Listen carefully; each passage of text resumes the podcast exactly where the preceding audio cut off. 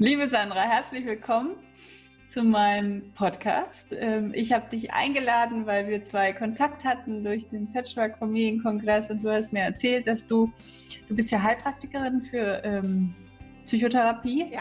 und hast jetzt auch eine, ähm, ja, eine Gesprächsrunde für Patchworker ins Leben gerufen bei ja. dir in deiner Gegend, weil du da noch, ähm, ja, ich glaube, die Einzige bist, die das da derzeit anbietet, nicht? Genau. Es ähm, gibt hier am Land, wir wohnen am linken Niederrhein, nahe der holländischen Grenze, ähm, gibt halt nicht viele, die es machen, ähm, zumindest nicht die spezialisiert auf Patchwork-Familien irgendwie was anbieten. Und ähm, ich war damals selbst auf der Suche. Und das nächste, was ich gefunden habe, war damals Köln, Katharina Grödewald. Das sind von hier gute 100 Kilometer. Ähm, und habe halt überlegt, okay, wenn ich dann selbst tatsächlich die Praxis habe, möchte ich auch was machen. Und deswegen biete ich immer wieder ähm, ja, Abende an, Austauschabende, ähm, wo die Eltern einfach die Möglichkeit haben, mal miteinander zu sprechen und jeder weiß, worum es geht. Ja, das finde ich super. Genau das ist es, was wir brauchen, solche ja. Initiativen, weil wir brauchen einfach den Austausch, aber positiven Austausch. Also nicht so einen Austausch, wie man ihn aus manchen Facebook-Gruppen kennt, wo man sich, wo man das Gefühl hat, ne, das geht die Spirale immer weiter runter. So ein negativer Kommentar folgt auf dem nächsten und ja. ähm, das hilft einem ja nicht immer unbedingt, sondern eher lösungsorientiert ja, zu denken. Genau. Ja, genau. Das war tatsächlich auch meine Idee, dass ich selbst in einer Patchwork-Familie lebe und ähm, relativ schnell natürlich wusste, okay, das ist echt eine Herausforderung, ähm, aber auch ganz schnell diese äh, ganz lebendige Seite äh, gesehen habe und dachte, wie schön wäre es, wenn Patchwork ähm, endlich mal nicht den Blick Flickwerk, sondern Kunstwerk bekommt. Hey! äh, das war eigentlich so das, warum ich dachte, vielleicht ist das ein guter Ansatz, mal zu gucken, okay, äh, wie kriegt man das hin, dass die Menschen sehen, es kann ein Kunstwerk draus werden. Ja, wenn man cool. cool. anguckt. Das finde ich ja cool. Ja. Aber das, da fällt mir spontan ein, das wäre ja auch so eine, so eine schöne Idee, so als, als, keine Ahnung, wir malen uns mal als Patchwork-Familie auf, als Kunstwerk. Wie würden wir denn aussehen, wenn wir zusammen ja. eins erstellen würden. Das finde ich richtig gut. Das muss ich äh, mir merken. Ja. ja, ja, so ist es tatsächlich auch entstanden. Ich ähm, habe schon ganz lange die Collagenarbeit für mich entdeckt und mache halt auch Workshops mit Collagenarbeit und habe dann selbst eine Collage geklebt zum Thema Patchwork und dachte, Knaller, das ist ein Kunstwerk und all das ist Patchwork. Ja. Und äh, so kam dann halt die Idee. Jeder spricht von Flicken und Restfamilie und neue Familie und ähm, ja, Stiefmutter, dieses ganze ähm, Gedöns. Ja, genau, Gedöns. Und ich habe gedacht, naja, aber irgendwie, ich will gar keine andere Familie mehr. Ich finde die schon ziemlich cool, die Patchwork-Familie. Hm. Und ich würde gern übertragen mit natürlich einem Blick drauf, dass es ganz viele Herausforderungen gibt, aber auch mit einem Blick, dass die machbar sind, wenn man sich entscheidet, ich will das Leben so. Patchwork hat definitiv Herausforderungen, aber was wir auch immer vergessen ist, in Kernfamilien gibt es die auch. Absolut, absolut. Also das denke ich ganz oft, ähm, diese, ich nenne es mal Idealisierung ähm, einer Kernfamilie ähm, und auch dieses Vergleichen, wo ich denke, man kann es gar nicht vergleichen. Es sind ganz andere Familienformen mit anderen Herausforderungen und beide haben ihre Themen und beide sind toll und äh, beide sollten auch die gleiche Anerkennung letztendlich in der Gesellschaft bekommen. Und das habe ich hier auf dem Dorf halt auch gemerkt. Ähm, ah, ah, was hast du gemerkt, dass das gebraucht wird oder dass es das noch nicht da ist, die Anerkennung? Ähm, ich habe letztendlich beides gemerkt, aber eher, weil Kinder rückgemeldet haben, dass sie sich noch exotisch fühlen in Patchwork-Familien. Dass ähm, ähm, meine Tochter im Kindergarten das Gefühl hatte, naja, sie ist irgendwie alleine in der Situation, dass sie immer mal wieder ähm, alle zwei Wochen beim Papa ist und äh, die andere Zeit halt äh, bei mir. Und ich merkte auch, also mir war es immer wichtig, gerade auch so den Kindergarten mitzunehmen. Ähm, und auch da merkte ich, waren echt noch Berührungsängste fast da. Mhm. Dachte ich, naja, gut, da muss man ja was machen, um zu verstehen, dass ähm, ja, dass Patchwork-Familien Familien sind, aber an manchen Stellen einfach ein bisschen ja, offener gesehen werden müssen, weil einfach viel mehr Menschen dranhängen. Mhm. Ja. Erzähl mal, wie ist denn in deiner Patchwork-Familie? Wie, wie seid ihr aufgestellt? Ähm, wir sind jetzt seit acht Jahren fast gepatchworked. Ähm, unser Bo also mein Bonussohn, der wird jetzt 18, meine Tochter ist 11 und ähm, wir haben keine weiteren gemeinsamen Kinder, also jeder ein Kind. Und ähm, es läuft bei beiden tatsächlich ganz unterschiedlich. Zu Beginn war es so, dass die beide alle 14 Tage ähm, beim jeweils, nein, anders. Meine Tochter war alle 14 Tage bei ihrem Vater und ähm, mein Bonussohn ähm, war auch alle 14 Tage bei uns, aber auch immer noch durch die Woche, so dass wir immer auch wirklich Familienzeit als neue Patchwork-Familie zusammen hatten. Und mittlerweile ist es so, dass der Große das Wechselmodell macht, schon seit vier Jahren, wobei sich das immer mehr auflöst. Also der macht es mittlerweile eigentlich so, wie es gerade für ihn ist. Ähm, und die Kleine ist nur noch bei uns. Also die ist gar nicht mehr beim Vater seit fast fünf Jahren. Hm. Ja, also hm. immer wieder viel Veränderung und auch viele neue Herausforderungen ähm, mit gewesen. Das Wechselmodell, hat, hat er das damals selbst entschieden? Ähm, das, oder waren das die Eltern, die entschieden haben, dass dein Bonussohn jetzt das Wechselmodell lebt? Ähm, du, du musst es ja auch mitentscheiden, oder? Weil es betrifft dich ja auch. Auf jeden Fall. Es, es war so, dass er ähm, schon davor, ich sag mal, innerhalb von 14 Tagen war er sechs bei uns und acht bei der Mutter. Das heißt, es war sowieso schon, hm. ähm, ging in die Richtung, nur da war es so, dass es, er war zwei Tage da, drei hier, zwei da, einer da und das ging irgendwann nicht mehr, weil ständig irgendwas fehlte, was vergessen wurde. Der kam halt nirgendwo so richtig an. Hm. Und dann haben wir gemeinsam überlegt. Und dann kam der Vorschlag, okay, probier's doch mal. Und dann war es erst so, dass er eine Woche da war, also eine Woche, eine Woche. Dann hat er jetzt eine Weile zwei Wochen, zwei Wochen gemacht. Ähm, und jetzt macht er es tatsächlich so, wie er es möchte. Aber es war schon sein Wunsch, ähm, immer gleich oder möglichst gleich viel Mama und Papa zu haben. Hm. Ja. Das finde ich schön, dass die Kinder da mitentscheiden oder dass man das mit den Kindern zusammen macht, weil das Wechselmodell, so wie du sagst, es ist ja auch nicht für jedes Kind geeignet. Nee. Muss man schon gucken. Die einen finden das super und für die anderen ist es tatsächlich so, wie du sagst, die kommen einfach nirgendwo an. Ja, genau. Ich, ich glaube tatsächlich, es äh, kommt auch immer so ein bisschen darauf an, wie, wie war der Kontakt von Beginn an zu beiden Elternteilen. Ähm, und ich bin eh immer der Meinung, in diesem System müssen Kinder immer sagen können, was geht und was nicht geht. Die müssen nicht allein die Entscheidung haben, gerade nach Alter, aber ich glaube, die haben ein gutes Gefühl dafür, was die können. Und ich glaube oft das Beste von allen. Und ähm, ich denke, darum geht es letztendlich, ne? dass man im Gespräch ist und den Kindern, ja, die, die müssen die Chance haben, beide zu lieben und zu gucken, was brauche ich von beiden.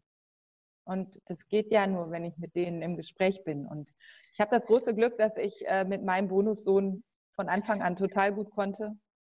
Und äh, ja, das ist echt ein, ein Bonussohn.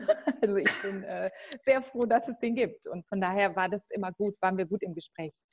Ja. Und also bist du auch gut im Gespräch mit der Mutter? Des, äh, geht das? Ähm, das geht nicht so gut. Okay. Ich hätte es mir gewünscht äh, von Anfang an. Und ich war mir immer über meine Rolle sehr klar. Also für mich war immer klar, ich bin keine Mama, ähm, der hat eine tolle Mama, der braucht keine zweite. Hast du das ähm, auch so kommuniziert? Ihm gegenüber immer, ja, er wusste es cool. immer. Ähm, aber ich glaube, damit sowas funktioniert, müssen ja alle Beteiligten klar sein. Und müssen die leiblichen Eltern beide klar sein mit der Trennung, mit all dem, was deren eigene Themen sind. Und da muss man, glaube ich, dann auch irgendwann entscheiden und sagen, jetzt bin ich darauf. Ich, ähm, ich gebe da auch ab. Mhm. Und das hat eine Weile gebraucht, ähm, weil ich, also ich weiß, alles, das was man liest, ist ja diese sehr optimale Vorstellung von Patchwork. Alle verstehen sich gut, alle feiern alle Feste zusammen, alles ist irgendwie irgendwann harmonisch. Ähm, naja, und dann merkt man irgendwann, ja, das können wir gerne versuchen, aber es hängen so viele dran. Und ähm, ich war dann irgendwann ein Freund davon, auch zu sagen, okay, und ich tue das, was ich tun kann. Und wenn das nicht dazu führt, was das Optimale fürs Kind wäre, müssen wir gucken, wie wir dennoch das Beste draus machen. Genau, ja. genau. Ja, manchmal muss man auch einfach akzeptieren, dass, ähm, dass es nicht geht, dass die eigenen Idealvorstellungen einfach nicht umgesetzt werden können. Und ähm, genau, ja, dann muss man das akzeptieren und sagen, ich mache das Beste draus, ich gucke bei mir. Ne? Ja, genau. Und auch ähm, dann sagen, okay, und ähm, ich steige halt auch aus aus den anderen Systemen, die jeweils ja immer auch noch laufen, weil es nicht funktioniert. Und ich Was glaube, meinst du mit dem anderen System? Naja, ich, ich finde schon, also für mich war es schon dieses Gucken, okay, was ist bei uns, was kann man mit den anderen Elternteilen besprechen, wo merkt man, komme ich an Grenzen und finde es ja trotzdem nicht immer gut, was ja völlig normal ist. Aber dann auch zu sagen, okay, das ist nicht unser. Das muss da bleiben und da lassen wir es jetzt. Und das, glaube ich, ist eine der größten Herausforderungen im Patchwork-Familie. Hm. Hm. Und trotzdem finde ich es toll, dass du dennoch so einen tollen Kontakt zu deinem Bonussohn hast, weil normalerweise merken das Kinder und sind, geraten dann in Loyalitätskonflikte. Das schien bei ihm nicht so stark ausgeprägt gewesen zu sein, oder? Hm, doch, den hat er tatsächlich sehr gehabt. Ähm, ich war da, glaube ich, oft ziemlich raus, trotzdem, weil das Loyalitätsding lief tatsächlich zwischen äh, Mama und Papa, klar. Und er hat die Welten sehr getrennt. Ich glaube, das ist sein Weg, wie er damit umgegangen ist. Aber das Loyalitätsding hat er ganz klar auch gehabt. Ja, doch. Mhm. Und ähm, ist auch, glaube ich, immer noch was, was ja rauswachsen muss mit dem Größerwerden, mit dem Älterwerden, mit dem für sich klarer werden. Ähm, und ich fand es einfach immer wichtig, beide darin zu unterstützen, zu sagen, ähm, ihr müsst euren Weg mit dieser neuen Familie und mit der Trennung der Eltern finden und ähm, wir können nur da sein. Aber den mhm. Weg gehen müsst ihr. Mhm. Und nun habt ihr ja auch zwei Einzelkinder, nicht? die dann plötzlich ja. ein Bonusgeschwisterkind bekamen. Ja. Wie war das denn für die? Ähm, das war echt spannend. Also die Kleine war erst drei, ähm, als wir uns kennenlernten. Von daher war es für die, glaube ich, tatsächlich einfacher. Die liebt ihren Bonusbruder, für die ist es ihr Bruder.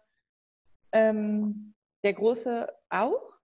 Ich glaube, der hat eine Weile länger gebraucht und ich fand die Herausforderung war es dann irgendwann tatsächlich, dadurch, dass die Kleine ja immer bei uns ist, teilt er seinen Papa mit der Kleinen. Und sein Papa verbringt mehr Zeit mit einem, ich sag mal, fremden Kind. Ähm, und das war uns sehr bewusst und das war mir auch immer sehr bewusst, dass das auf jeden Fall nicht selbstverständlich ist. Und auch da haben wir tatsächlich viel gesprochen und immer wieder gesagt, pass auf, wenn du Zeit mit dem Papa alleine brauchst, dann bekommst du die, das räumen wir halt auch immer ein und haben auch immer gesagt, wenn irgendwas für dich nicht geht, dann sag's bitte, weil nur dann können wir es irgendwie auch abstellen. Und ähm, ich glaube, ähm, ja, wir hatten Glück. Er war halt auch immer mit uns im Gespräch und dadurch konnten wir vieles auf dem Weg, glaube ich, ganz gut lösen.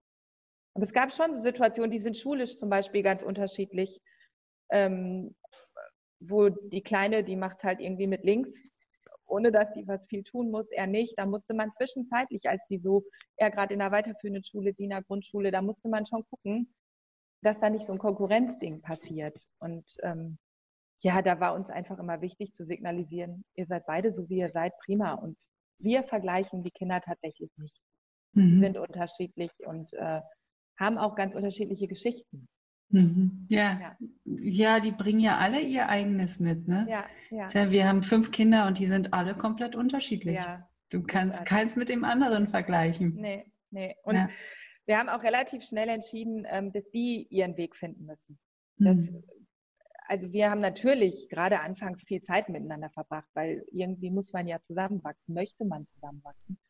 Ähm, aber wir haben schon auch gemerkt, die müssen selber fühlen, was fühlt sich da gerade gut und was fühlt sich gerade richtig an. Und ähm, das haben die ganz gut hinbekommen. Und auch die Kleine, jetzt ist der Ernst, wird 18, der ist gerade ganz viel unterwegs und äh, da ist die elfjährige Schwester jetzt gerade nicht so spannend. Das kann die ganz gut annehmen. Also das ist echt prima, das geht gut. Ja. Du freust dich, wenn der da ist und wenn der kommt und fragst auch, wenn der kommt und dann mhm. passt es schon. Ja. Mhm. Ja, das mhm. ist schön. Also ihr habt viel miteinander gesprochen und ihr habt ihm auch viel Raum gegeben. Also wenn er dann da ist, dass er tatsächlich auch ähm, Zeit alleine mit seinem Vater verbringen kann. Ja, ja. haben wir gemacht. Genau, wir haben auch ähm, mittlerweile nicht mehr, aber so anfangs, der hat immer montags den Wechseltag gehabt nach der Schule, ähm, ist er dann zu uns gekommen und dann haben wir schon auch immer geguckt, dass der Papa zu Hause ist. Hm. Ähm, weil, also mein Mann ist selbstständig, dadurch konnte der das so ein bisschen einrichten und ähm, ich war zwar gut, aber die erste Frage war immer, wann kommt Papa?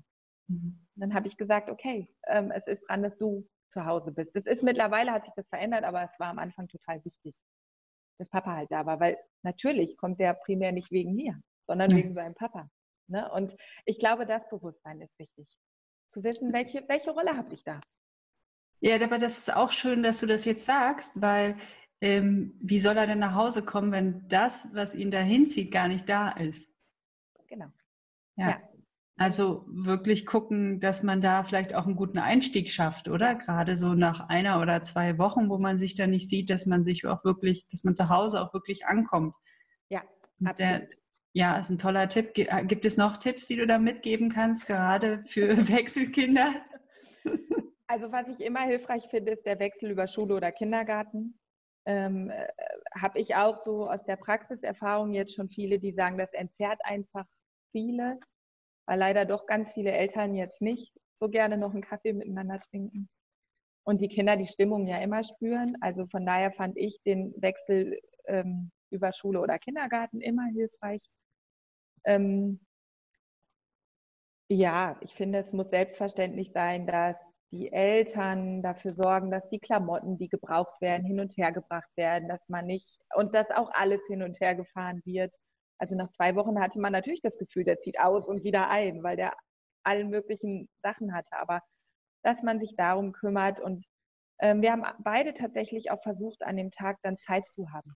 Ob er die dann, es war ein Angebot, ne? Manchmal war er dann auch verabredet und ist dann in sein Zimmer, aber es war tatsächlich ein Angebot und das das zu machen. Und ähm, wir haben lange versucht, zumindest eine Mahlzeit am Tag zusammen hinzubekommen, äh, wobei ich das unabhängig von Patchwork-Familien sehe. Also ich glaube, das ist eh äh, ganz, ganz wertvoll. Ähm, und ich glaube, man muss denen die Zeit geben, anzukommen. Ähm, mhm. Und wenn man dann mit denen im Gespräch ist, glaube ich, ist ein aufrichtiges Interesse daran wichtig, was die Kinder erlebt haben. Und zwar nicht, ich will wissen, was Mama oder Papa gemacht haben, sondern ich will wissen, wie es dir in der Zeit ging, als du nicht da warst. Hm. Also wir sagen immer, du bist 365 Tage im Jahr unser Kind, ganz egal, wann du wo bist. Und ähm, ich glaube, für Kinder ist wichtig, dass die nicht das Gefühl haben, der jeweils andere will nur rausfinden, was beim anderen gelaufen ist. Aha. Das Interesse an dich, äh, an dich, an dir ist wichtig. Ja. Genau. Mhm. Ja. ja, ja, ja, das stimmt. Ja, das ist, das ist ähm, wichtig tatsächlich. Was waren noch so eure anfänglichen Hürden ähm, in eurem Patchwork-Alltag? Also wenn ich ehrlich bin, hatte ich das Gefühl, die Hürden waren anfangs eher klein. die kamen tatsächlich eher so mit der Zeit. Ich glaube, es war schon so dieses Aneinandergewöhnen, dieses ähm, ja zu sehen auch, ähm, da gibt es Verhaltensweisen, die kann man ja gar nicht nachvollziehen, weil die sind halt nicht meine und nicht die von meinem Mann, sondern die sind vom Vater und von der Mutter der jeweils anderen Kinder. Und ähm, tatsächlich auch zu gucken, wie gehen wir mit dieser Verschiedenartigkeit um. Also dass ähm, der Große immer, immer da war, immer präsent war. Und ähm, bei der Kleinen wurde es dann ja irgendwie schwierig mit ihrem Vater. Ähm, auch das irgendwie hinzukriegen und aufzufangen. Ähm, und als Paar, doch das ist tatsächlich was, was, was glaube ich wichtig ist, dass man nicht anfängt, dein Kind, mein Kind, wenn einem was nicht passt, sondern dass man als Paar gut im Gespräch ist und erkennt, okay, da halte ich mich jetzt vielleicht einfach eher raus und gebe es an dich. Ähm, gerade was so Erziehung angeht und so, ne, dass man da ein gutes Gespür entwickelt, wann ist es dran, dass ich was sage und wann belasse ich es beim leiblichen Elternteil.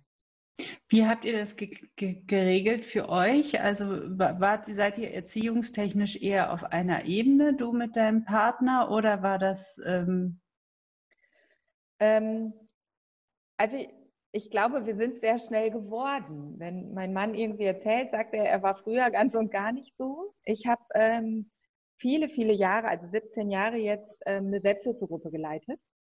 Und da ging es auch schon immer viel um Erziehung, weil es auch, es ging um Neurodermitis, Asthma, Heuschnupfen, aber auch Regulationsstörungen.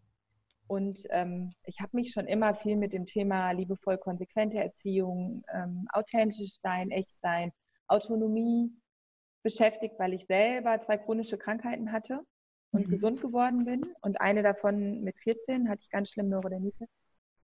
Und ich weiß, wie wichtig für mich ein autonom werden war und ein selbstbestimmt werden war und Grenzen setzen lernen war ganz wichtig und trotzdem nicht den Blick für andere Menschen zu verlieren. Und ähm, wir haben ganz früh über Erziehung tatsächlich gesprochen und viel gesprochen. Und mhm. ganz früh, ähm, ja, für uns gemerkt, wir können da gut einen gemeinsamen Weg gehen. Und dennoch merkt man, äh, der Große war zehn, als ich den kennenlernte, die Kleine war drei, äh, dass es manche Dinge gibt, die so unterschiedlich gelaufen sind und die bleiben so. Und da können wir auch nichts dran ändern. Und immer wieder passiert es, dass ich denke, warum kriegt die Kleine jetzt was äh, für was was auf den Deckel und der Große macht das Gleiche und das, der nicht. Und das liegt aber, glaube ich, tatsächlich daran, dass die anders aufgewachsen sind und dass die in anderen unterschiedlichen Erziehungssystemen groß geworden sind. Und ähm, ich glaube, die Kunst ist es an manchen Stellen auch einfach anzunehmen und zu sagen, hm. ja, die sind anders. Hm. Und wir können es nicht so machen wie in einer Regelfamilie. Alles gleich mit allen Kindern, das geht nicht. Das macht man, glaube ich, auch nicht in einer Regelfamilie. Da, da gibt es auch, auch, Unterschiede. Also ne, das, da beschweren sich ja häufig, ähm, was weiß ich, die älteren Kinder, dass die Jüngeren was dürfen, was die noch nicht durften. Ja, genau, solche Sachen, klar. Ne, so, genau. Sowas ähm, gibt es ja, gibt's ja häufig. Ähm, erzähl mal von deinen chronischen Krankheiten kurz. Du hast gesagt, du hattest Neurodermitis und hast mhm. das überwunden und mhm. und Morbus Crohn. Und Morbus Crohn. Mhm. Ich habe mit ähm, 14 ganz, wirklich ganz schlimme Neurodermitis bekommen. Ähm, also ich hatte das rohe Fleisch im Gesicht und an den Armen und äh, Dekolleté. Also wirklich ganz, ganz schlimm.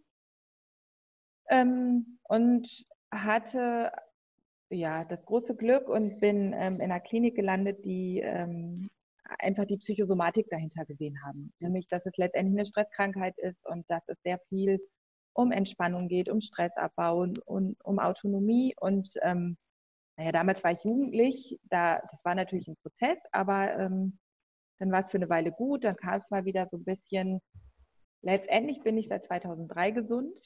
Mhm. Ähm, was die Neurodermitis angeht, habe ich tatsächlich nichts mehr gehabt. Ähm, viel tatsächlich mit autogenem Training, mit Überprüfen von eigenen Verhaltensweisen. Was brauche ich denn eigentlich im Leben? Was tut mir gut? Wo sage ich ja, obwohl ich nein meinte? Ähm, wir sind sehr dörflich, da ist tatsächlich ähm, ja auch dieses Thema, was sollen denn die Nachbarn sagen? Ich sag's mal weit gefasst. Ähm, was ich Gott sei Dank lernen durfte, dass es mir wurscht ist, was die Nachbarn sagen. Kannst du das abstellen? Ja, tatsächlich kann ich ähm, also ich habe es dann nochmal, ich habe, die Neurodermitis war dann weg und dann ähm, kriegte ich Morbus Crohn. Und dann habe ich gedacht, okay, eine chronische Krankheit weg, die nächste da ist ja nur eine Symptomverschiebung. Mhm. Also guckst du da nochmal hin ähm, und habe dann da auch nochmal hingeguckt und ähm, habe da auch mit Homöopathie noch gearbeitet. Ich habe eine tolle Homöopathin gefunden, die auch Ärztin ist, die also auch die, die Schwierigkeiten von Morbus Crohn damals ähm, kannte und habe da tatsächlich so ganz klare Entscheidungen getroffen. Ich weiß, ich war damals 27 und habe gesagt, okay, ich gehe maximal drei Abende die Woche weg. Und also zu mir, ey, du bist 27. Ich sage, ja, aber ich kann es nicht. Mich macht es schon vorher nervös, wenn mein ganzer Tag durchgeplant ist. Und ähm, ja, darüber, glaube ich, ist dann ein immer besseres Kennenlernen von mir selbst entstanden und äh, mhm. eine große Klarheit.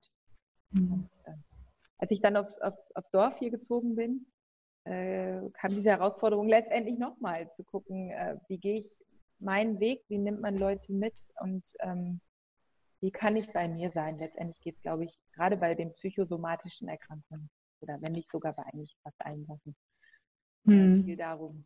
Ja. Ja, und in der Patchwork-Familie durftest du es dann nochmal überprüfen, ob du es ja, gelernt hast. genau. Naja, und ganz ehrlich, äh, selbst wenn man noch so äh, glaubt, man ist klar und bei sich, stößt man natürlich auch da immer wieder denken, ah, nee, und da warst du halt dann doch im Außen unterwegs und hast doch gehofft, du kannst da und da und da was verändern. Und ja, geht halt nicht immer. Und wir sind auch da, finde ich immer, ähm, wir sind ja alle nur Menschen. Und wir können ja alle nur versuchen, das mit dem Herzen gut zu machen. Ja, und wir dürfen auch lernen, unsere beste, eigene beste Freundin zu sein, weil ähm, was würden wir im Zweifel zu ihr sagen, wenn dann, ja. irgend, ne, wir würden sagen, mein Gott. Ähm, Absolut, ja. Ne? Ja, und ein total schönes Bild. Das dürfen wir auch für uns selbst ähm, annehmen und sagen, hey, jedem anderen würden wir sofort verzeihen. Ja. Aber bei uns selbst sind wir gnadenlos. Absolut. Also das fand ich auch, wie oft man gesessen hat und gesagt hat, ey Mensch, und das müssen wir noch verbessern und das ist noch nicht optimal. Und irgendwann haben wir halt auch gesagt, so jetzt gut auch mit so einer Selbstoptimierung, sondern jetzt leben wir das Leben und auch also man hat ja, also ich hatte manchmal das Gefühl in so einer Patchwork-Familie, das Gefühl, das muss ich doppelt gut machen. Hm. Das ist ja schon mal einmal für beide daneben gegangen. Also hm. sowohl für, für, für mich und meinen Mann als auch für die Kinder. Und da auch irgendwann zu erkennen, nee, wir müssen es gut machen vom Herzen. Aber nicht irgendwas ausgleichen, was besser machen. Wir müssen es so gut machen, wie wir es eben machen können. Hm. Genau. So ein Wohlwollen irgendwie. Und das merke ich auch äh, in der Beratung. Das entlastet Leute ganz oft. Also ich habe Patchwork-Familien hier, die sitzen nach einem halben Jahr und dann hat die, hat die Bonusmama das Gefühl, sie ist nicht gut genug. Und dann denke ich, ähm, okay, ein Schritt nach dem anderen. Vielleicht, äh, also so da will auch so schnell so viel passieren. Und mein Patchwork-Familien, zwei bis fünf Jahre sagt man ja, bis die tatsächlich als Familie zusammengewachsen sind. Also ich glaube, zwei ist ganz schön. Ich glaube es auch. Es braucht ein bisschen mehr. Wäre auch eher bei fünf. Ich fünf, äh, ja, klingt schon realistischer. Ich würde sagen sogar, ähm, also ich würde sogar sagen vier bis sieben. Okay, ja. Wenn es nicht sogar irgendwie eine Lebensaufgabe ist. Weil ja. man ja immer merkt, ähm, als, als jetzt, äh, so wie du und ich, wir ja beide Bonusmamas sind, merkt man aber halt auch immer, ja, wir sind halt, äh, wir sind also ich glaube, ähm, eine sehr geschätzte Bonusmama, aber trotzdem nur Bonusmama. Die, die Verbindung, die leibliche Verbindung sind Mama und Papa.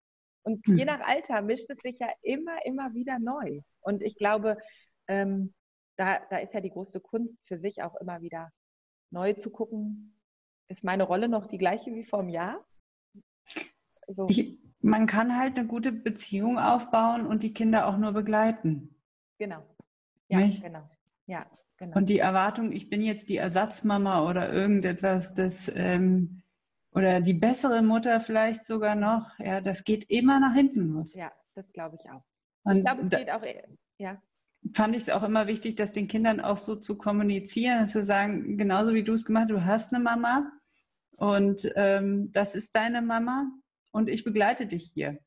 Ja, genau. Und ich, ich gebe das rein, was ich kann und du entscheidest, nimmst es an oder nimmst es nicht an. Genau.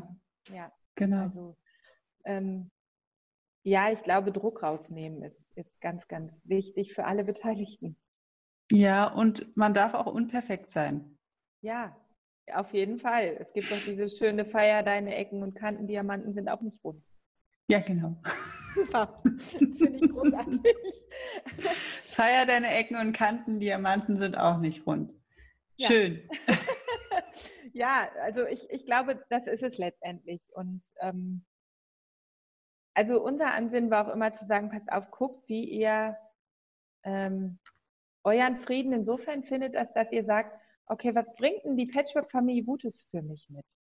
Und ich mhm. weiß, der Große sagt immer wieder, der hat einfach zum einen zwei Familien, äh, die unterschiedliche Partnerschaften auch führen ähm, und, und ganz andere Leben führen. Und äh, der hat tatsächlich irgendwann angefangen, sich rauszupicken, was gut ist. Und dadurch ist er sehr neugierig geworden, auch aufs Leben. Und das finde ich total schön. So, Hier die Rosinen und da die Rosinen. Ja, ja, das natürlich auch. Das ist dann nicht immer so schön. Aber auch das ist, glaube ich, tatsächlich. Ähm, ist normal. Ja. Warum sollte man sich auch, warum sollte man die auch nicht nehmen, wenn die da liegen? Ja, ja, genau. Und letztendlich ist es ja auch so, dass ich denke, Kinder haben nie was dazu zu sagen, wenn Mama und Papa sich trennen. Also es ist ja nur legitim, dass die sich dann bei all dem emotionalen Stress, den die ja haben, egal wie gut oder schlecht eine Trennung läuft, den haben die trotzdem alle irgendwie, äh, dass die dann auch an, an, an der einen oder anderen Stelle sagen, okay, und die Rosine pick ich mir jetzt. Ja. Ja, ja, ja. Ja, auch gerade für ältere Kinder ist das, glaube ich, wichtig, auch zu akzeptieren, dass Mama und Papa auch durchaus ihr eigenes Leben haben. Ja. Ähm, und nicht die perfekten Eltern sind, wie ähm, sie im Buche stehen oder wie sie sein müssten, ähm, da auch so ein bisschen den Anspruch rauszunehmen. Nicht? Ja, es entlastet die Kinder ja total, weil die wissen, die können auch einfach mal unperfekt ihr Leben leben. Also ja. ich, ich habe auch keinen Anspruch an meine Kinder. Die sollen glücklich werden. Punkt. Mhm. mhm. So, ne? Mhm. Also ähm, ich, ich glaube halt diese, diese große Toleranz und Akzeptanz, die glaube ich, sowieso jede Familie braucht, aber Patchwork einfach doch nochmal eine Nummer mehr. Ähm, Auf jeden Fall. Ohne geht's ja. nicht. ja, und auch so diese, äh, die, die einfach auch die anderen Elternteile gelten lassen. Also einfach auch sagen zu können, ja, und die sind da. Und das, das ist in Ordnung, dass die da sind. Egal wie. Genau. Egal wie. Und ähm, äh, ich finde auch, ja, natürlich regt man sich auf, aber auch dann zu wissen, mit wem rege ich mich über wen auf. Und zu wissen, okay, manches gehört einfach nicht an die Adresse der Kinder. Mhm. Dafür gibt es nämlich dann eine gute Freundin oder den Partner oder sonst was. Also auch genau. das, glaube ich, ist ein ganz, ganz wichtiges Thema. Ne? Mhm. Man muss so, so sehr gut überlegen, was sage ich wie, an welcher Stelle. Ja. Und äh, muss ich ausgleichen. Ich muss ja nicht alles ausgleichen, was da in meinen Augen an anderer Stelle ja. bescheuert läuft. Ähm, und da kann ich ruhig vertrauen, auch ein bisschen auf die Kompetenz der Kinder. Ja, wobei das, finde ich, war echt auch ein Lernprozess. Dieses, ich muss nicht ausgleichen. Genau. Ja. Ähm, aber ich, ich glaube, dieses Kindern zuzutrauen, dass sie ihre Lösungen finden, ähm, ist eine ganz großartige Sache.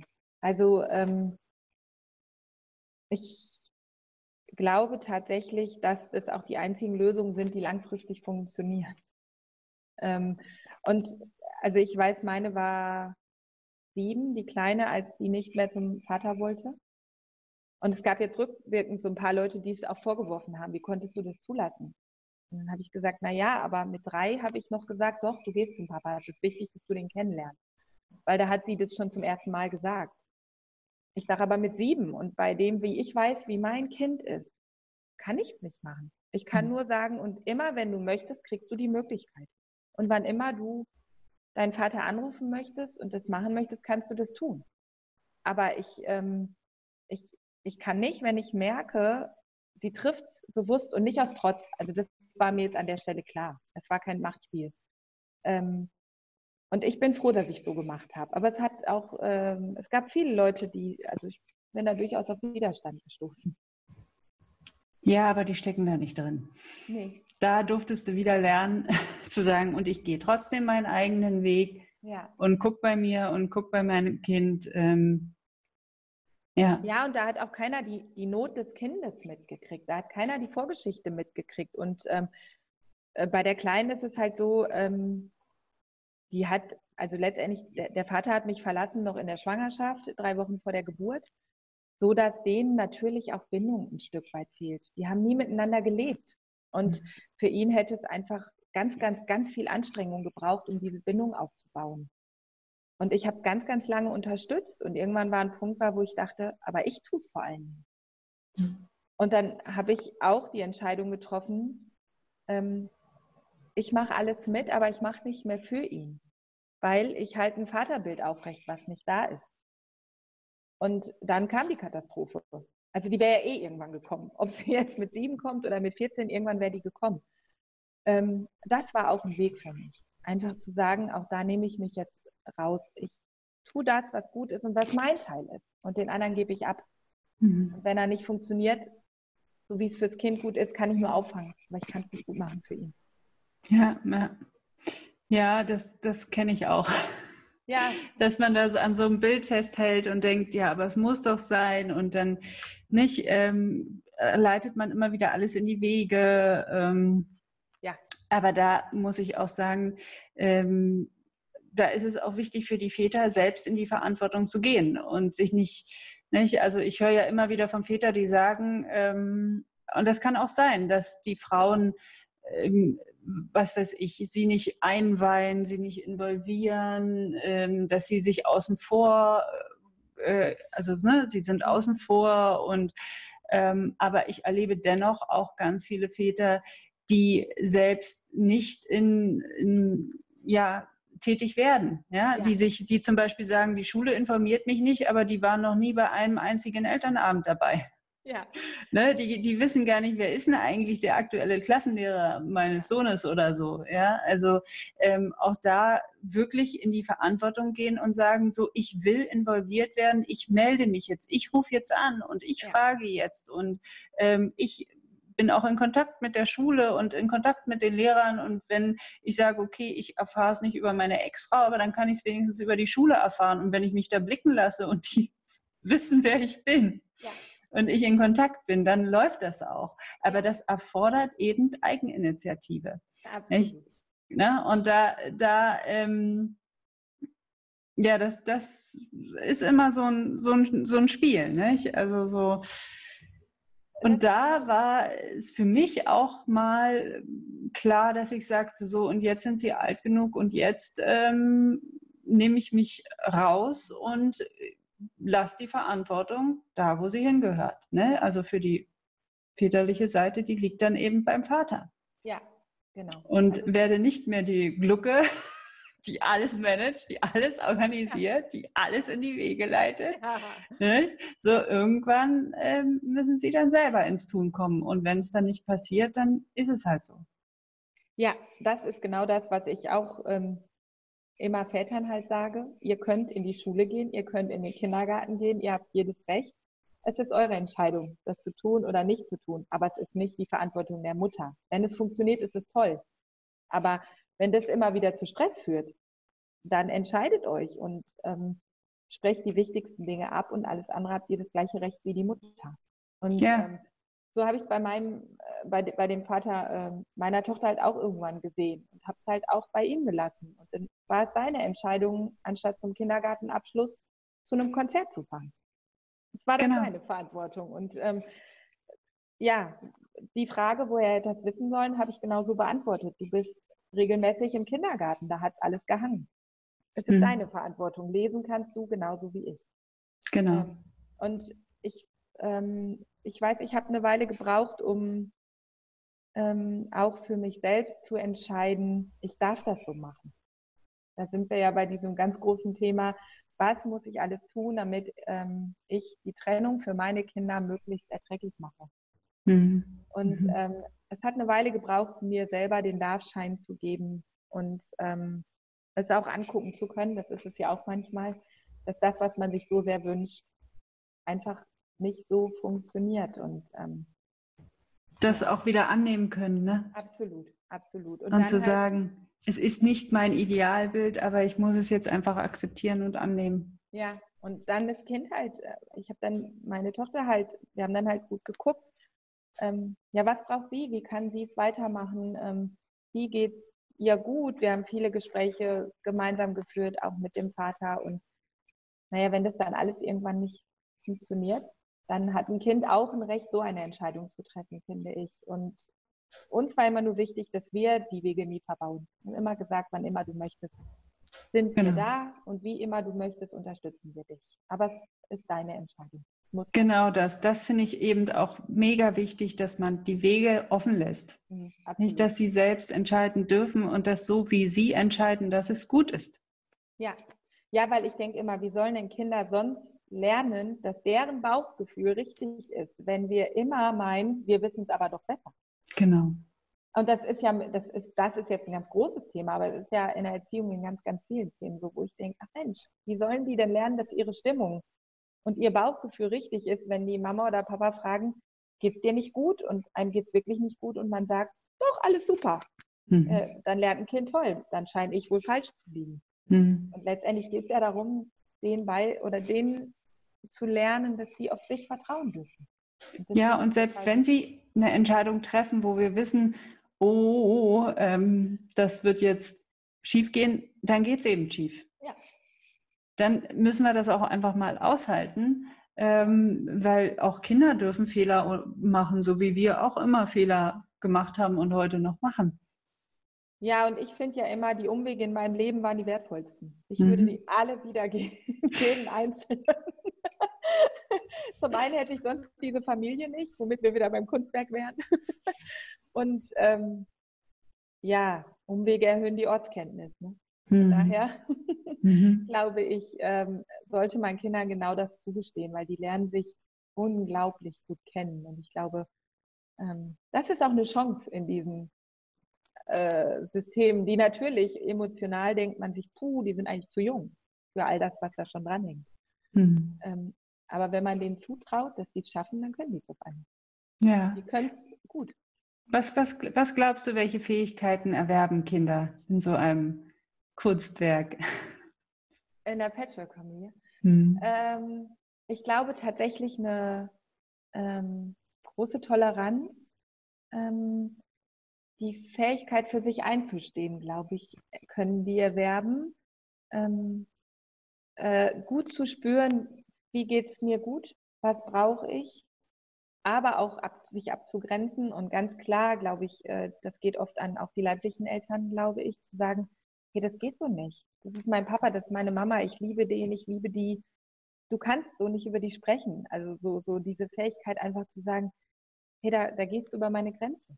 Mhm. Ähm, ich glaube schon auch eine große Akzeptanz mit auf einmal fremden Menschen zusammenzuleben, weil das tut man erstmal, ganz egal, ob man ein Jahr oder zwei zusammen war, es sind erstmal fremde Menschen, mit denen man zusammenlebt und dann die Andersartigkeit anzunehmen. Ähm, das finde ich total schön auch zu sehen, äh, wie so, wie die Kinder so die Eigenschaften an einem selber und untereinander annehmen und manchmal einfach auch nett belächeln und einfach wissen, okay, die sind so. Mhm. Und das ja ganz viel annehmen, glaube ich, ist es auch.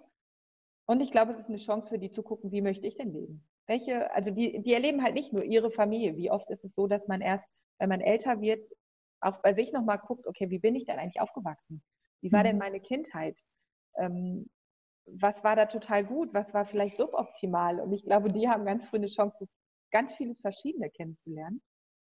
Und da für sich zu gucken, hey cool, das ist ja cool, wie Mama das macht, das ist echt ganz cool, wie Papa das macht. Ich mache einfach eine Mischung aus beidem. Genau. Genau, sie lernen einfach ganz viel kennen, nicht? Ja, es ist so bunt.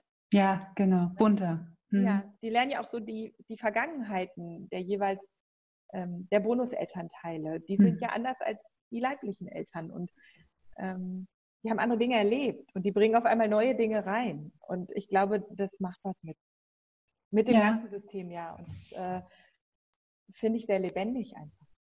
Und sie sind gewappnet fürs Leben. Das glaube ich tatsächlich auch. Ja. Also mhm. ich ähm, äh, glaube, die entwickeln gute eigene Kräfte und ja. gutes Verlassen auf mich selbst. Weil sind wir mal ehrlich, ähm, wie oft gibt es Situationen, wo wir helfen möchten, weil die emotional irgendwo drin hängen und merken, wir können es nicht. Mhm. Und dann geht, ich kann dich in den Arm nehmen, ich kann es gerade nicht für dich lösen. Und dann mhm. entwickeln die auf einmal was, wo ich denke, cool, großartig. Also die Kleine bei uns ist da wirklich großartig gewesen. Die hat die äh, tollsten Sachen für sich entwickelt und ähm, äh, von gemalt bis Stofftieren, die auf einmal Helfer waren und ich weiß nicht, was wir alles hatten. Mhm. Die entwickeln ja tolle Ideen, um für sich mit den Themen im Leben umzugehen. Ja, cool. Ja, das, das ist war, schön. Ja, total. Also es war auch ähm, schön zu sehen, dass es geht. Ja. Mhm. mhm. Glaube, ja, nun hat sie natürlich auch eine sehr achtsame Mutter an ihrer Seite. das muss man dazu sagen. Ähm, für diese Kinder, die achtsame Eltern an der Seite haben, für die ist das wirklich eine, eine, eine gute, gute Chance. Ähm, da gestärkter rauszugehen. Ähm, ähm, nach Mavis Hetherington, die diese Langzeitstudie, äh, Scheidungsstudie gemacht hat über 25 Jahre äh, hinweg, ähm, die, ich weiß gar nicht, wie viele Tausende Menschen die begleitet hat, 6000? Ja. Darunter waren auch etliche Kinder. Die hat eben herausgefunden, 25 Prozent aller Scheidungskinder sind ähm, wirklich Gewinnerkinder, weil die mit mehr Kompetenzen da rausgegangen sind, ähm, als sie vorher hatten und auch im Vergleich zu Kindern aus Kernfamilien. Und 25 Prozent sind die Verliererkinder. Die hatten dann vermutlich nicht wirklich achtsame Eltern und 50 mhm. Prozent sind die Genügsamen, die sich mit allem abgefunden haben. So, so das war so die grobe, die grobe ja. Aufteilung ja. Ähm, nach ihrer Forschung. Und deine Tochter wird wahrscheinlich unter den Gewinnerkindern liegen. Und man sagt ja auch immer, wenn Kinder einen Ansprechpartner haben, also einen an ihrer Seite, der sie wirklich bedingungslos annimmt und liebt und der ihnen Vertrauen schenkt, dann können die alles schaffen. Ja, ja, das glaube ich tatsächlich auch.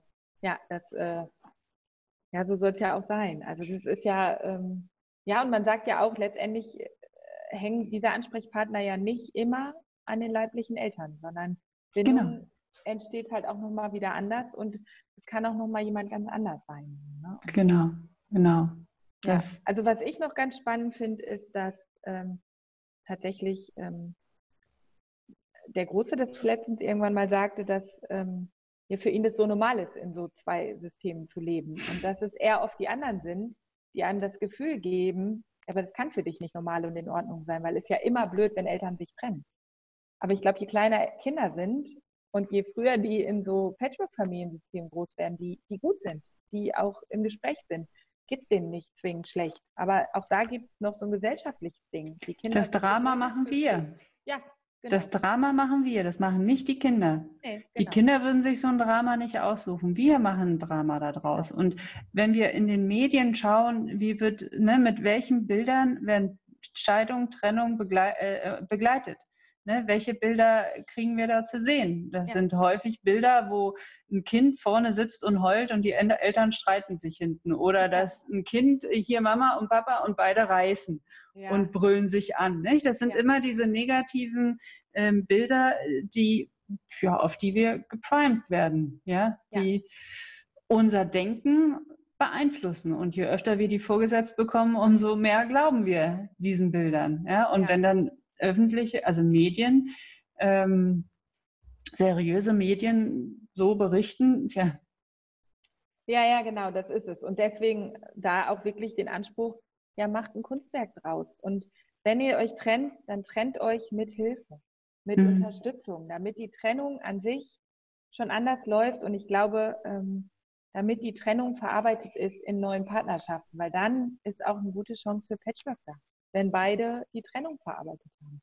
Mhm. Und äh, wenn klar ist, okay, wir haben ein Stück unseres Lebens zusammen gemacht und jetzt gehen wir getrennt, aber wir haben ein Kind. Und Punkt. so alles andere kann getrennt sein. Und ich glaube, ähm, dann gibt es halt die Chance, dass ein Kunstwerk draus wird. Und ähm, ich, ich würde mir so sehr wünschen, dass man das in die, also dass wir alle, die mit Patchwork zu tun haben, das in die Welt tragen können, dass einfach Patchwork-Familie so viel mehr ist als einfach nur Herausforderungen, Anstrengungen, Stress, die, die Ex-Partner, die man nicht immer dabei haben will, äh, äh, äh, sondern nee, Patchwork ist bunt und lebendig und bringt ganz viel Aufregendes mit sich. Bonus, ganz viel Bonus. Ja. Und ich fände, das ist einfach was, wo ich denke, das muss raus in die Welt. Und jeder in dem, wie er kann, und ich glaube, da hat ja auch jeder so sein, sein sein Schwerpunkt, das, was ihm so sehr am Herzen liegt. Und ich finde, da die Kinder auch zu stärken und zu sagen, wisst ihr, ey, ihr macht das und ihr habt jedes Recht zu sagen, ich finde die neue Familie cool. Mir geht genau. gut. Ich will genau. da so sein. und ich darf da sogar so sein. Und sogar finde ich meinen Bonuspapa und meine Bonusmama gut. Die tun mir gut. Ich mag die sogar. Manchmal mhm. liebt man die sogar.